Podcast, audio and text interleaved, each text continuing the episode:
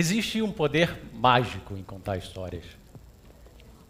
Especialmente quando a gente está falando da nossa própria história. Mas nem sempre é fácil.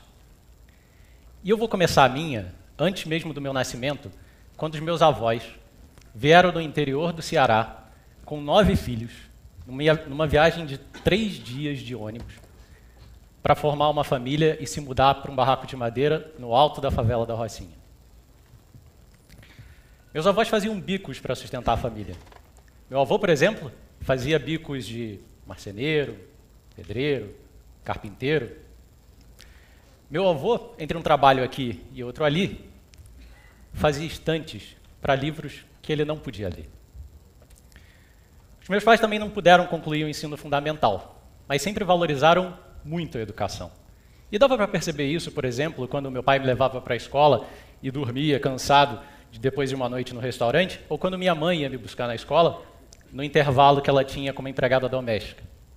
Eles valorizavam tanto a educação que vocês podem ver que meu aniversário de 5 anos o tema era escola.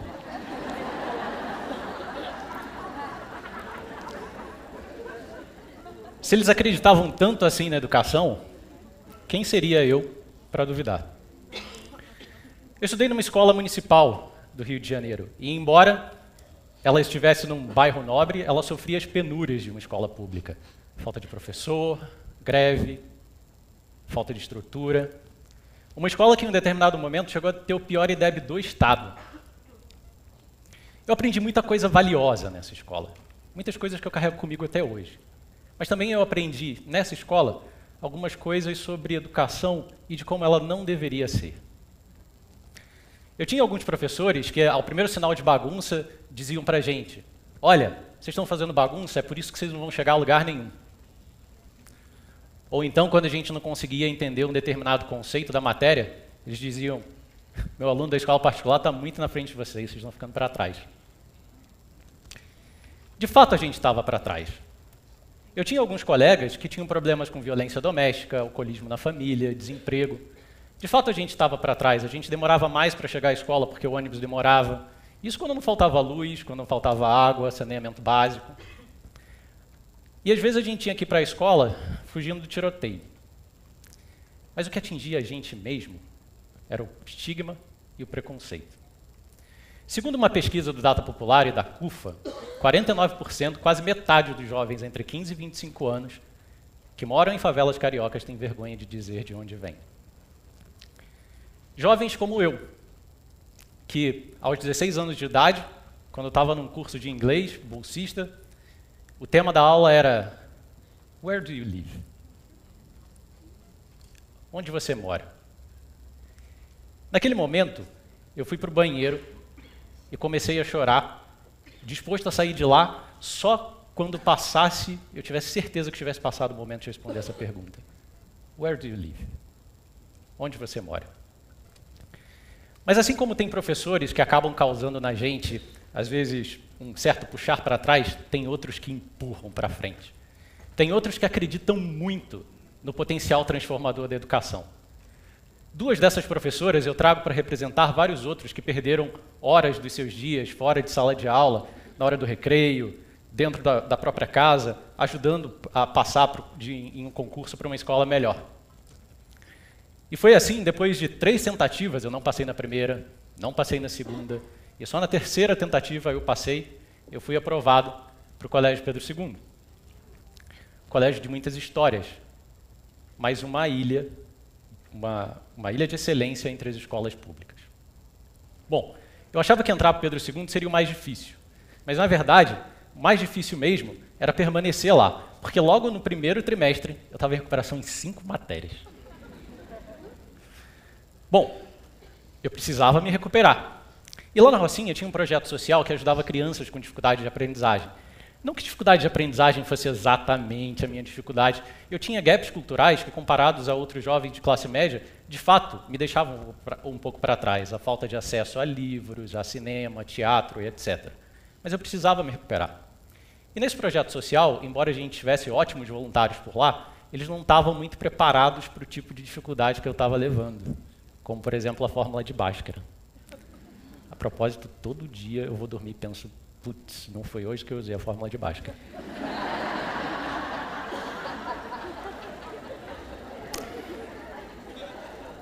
Mas, apesar disso, é, eu percebia entre os meus colegas que eu conseguia ajudar eles, por exemplo, calculando a área de um triângulo. Isso eu sabia fazer. Foi aí que eu percebi o poder transformador da educação quando você compartilha aquilo que você sabe. Porque às vezes o que parece pouco para você é muito para outra pessoa. Foi ali que eu percebi que tem muito do aprender no ato de ensinar. Bom, é, eu tive que deixar o projeto social. Eu dei aula por lá, mas tive que deixar o projeto social em 2004, porque em 2004 eu fui aprovado no curso de Direito da Universidade do Estado do Rio de Janeiro. Na época era um dos cursos mais concorridos. E eu acreditava, como um jovem idealista, que eu ia conseguir mudar o mundo pelo direito, que eu ia conseguir fazer a transformação por justiça, igualdade, é, por acesso à moradia, acesso à saúde, acesso à educação. Mas pelo menos para mim, não seria pelo direito que eu ia conseguir fazer a transformação que eu queria ver no mundo. E foi aí que, no final da faculdade, eu comecei a estagiar numa empresa aqui no Rio de Janeiro e encontrei um cara, também idealista. Ops, tem um erro. Bom, encontrei um cara também idealista, é, Pedro Conci, meu sócio, e ele falou o seguinte: é, Bom, olha, pelo direito eu também não, não acho que eu vou conseguir fazer a mudança que eu quero ver no mundo. Que tal a gente então empreender em educação? Aí eu pensei, dois advogados, recém-formados, entendem pouco de educação, entendem pouco de empresa, não tem um centavo no bolso e quer empreender? Eu topo, vamos lá. E foi aí que eu, enfim, entrei nessa jornada com o Pedro e durante essa jornada a gente fez muito muito teste. E a gente também ouviu muito os professores. É essencial para a gente ouvir os professores, enfim. Mas a gente começou a fazer teste. A gente queria fazer a mudança pela educação, queria que fosse pela leitura e pela escrita, que são elementos tão basilares para a educação. E a gente tentou de tudo. A gente fez feira literária, a gente fez roda de leitura, a gente tentou vender livros criativos. Até se fantasiar de mago para fazer festa de aniversário, a gente fez. Esse é o mago, mago sabido, nosso mascote.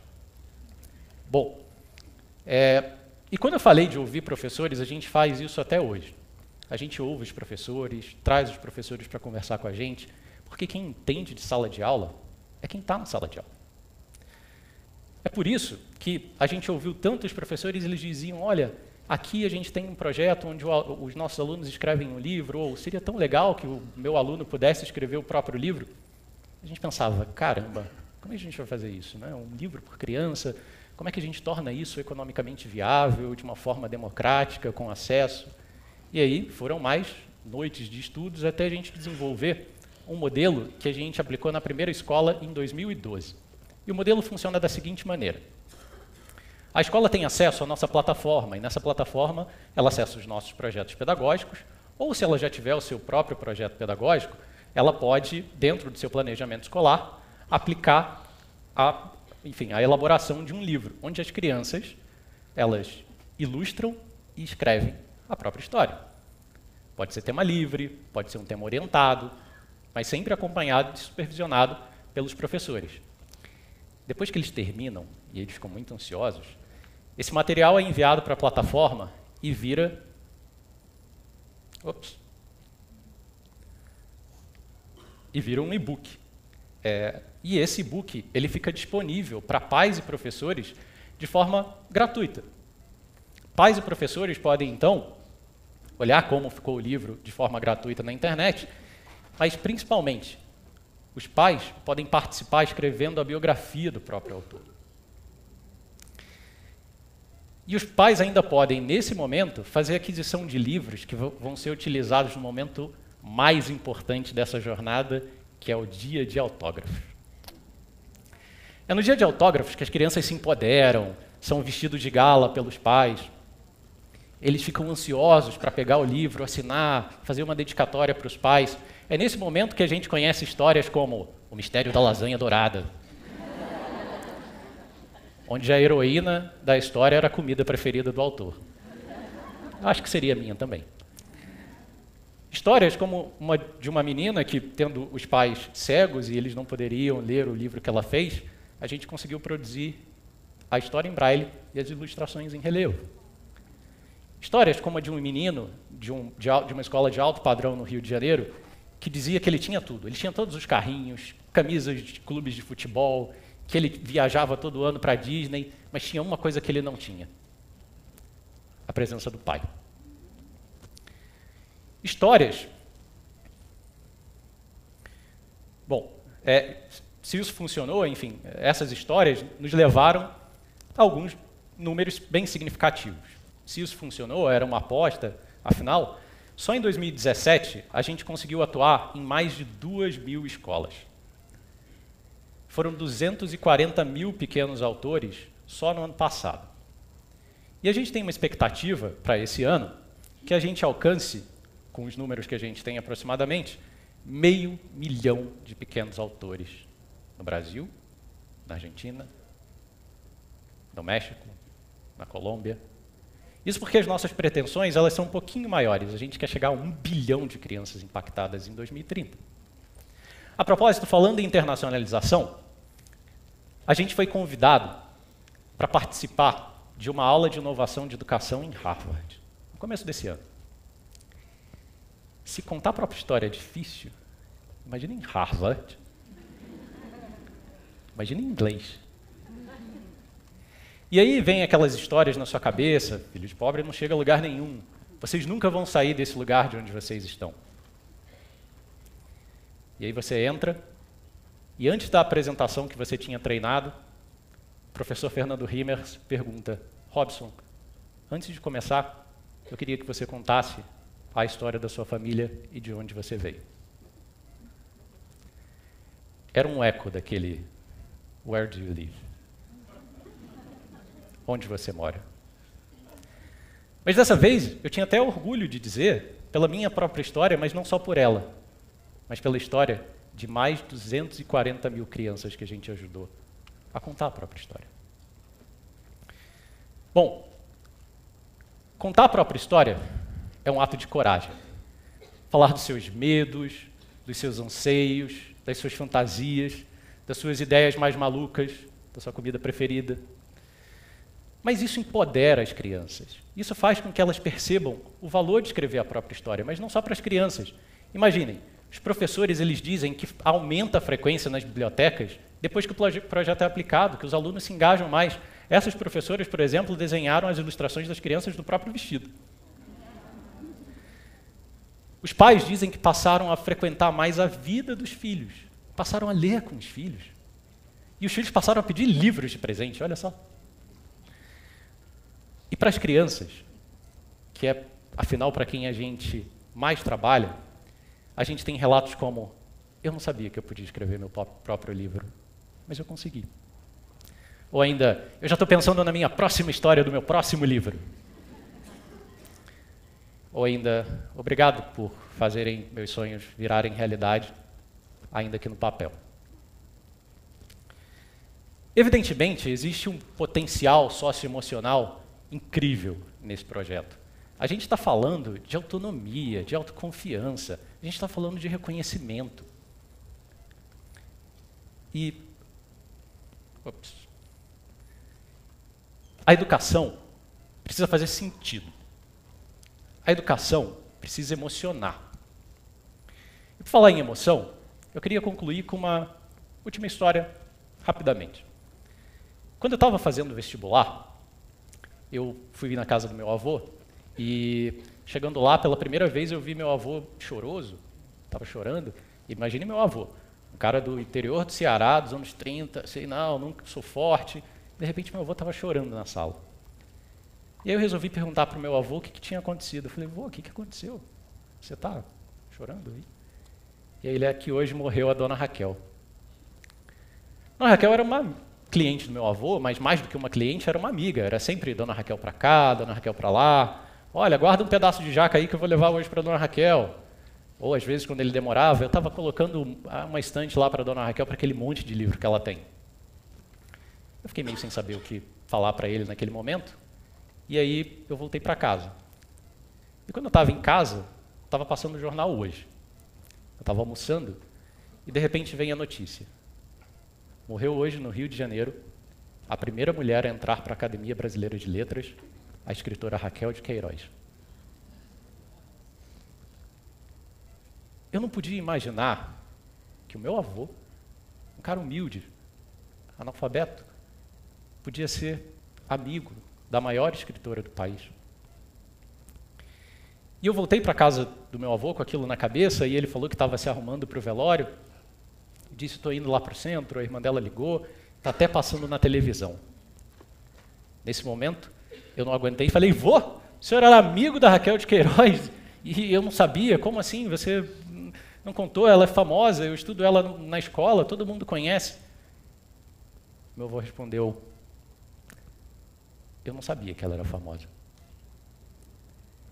e nem poderia saber. Meu avô faz parte dos milhões de analfabetos que esse país produziu pela falta de acesso à educação. Duas semanas depois, eu visitei a casa do meu avô, era um almoço de família. Eu sentei na cama, meu avô tirou um livro do fundo do armário, pegou com as duas mãos, colocou no meu colo e disse: Robson, esse livro não vai ter muita serventia para mim, e como você disse que estuda ela na escola, eu acho que vai ser mais importante para você. Peguei o livro nas mãos. O livro era Dora Doralina, da Raquel de Queiroz. Eu abri e tinha uma dedicatória ao senhor Pedro, lembrança da Raquel de Queiroz, 30 de junho de 2002. Foi a segunda vez que eu vi meu avô chorar. Quantas histórias deixaram de ser escritas pela falta de acesso à educação? Quantas histórias deixaram de ser contadas pela falta da leitura?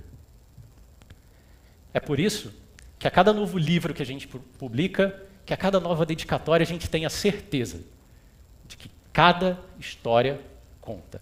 E eu tenho certeza que dentro dessa sala tem um monte de história só esperando para ser contada. Muito obrigado.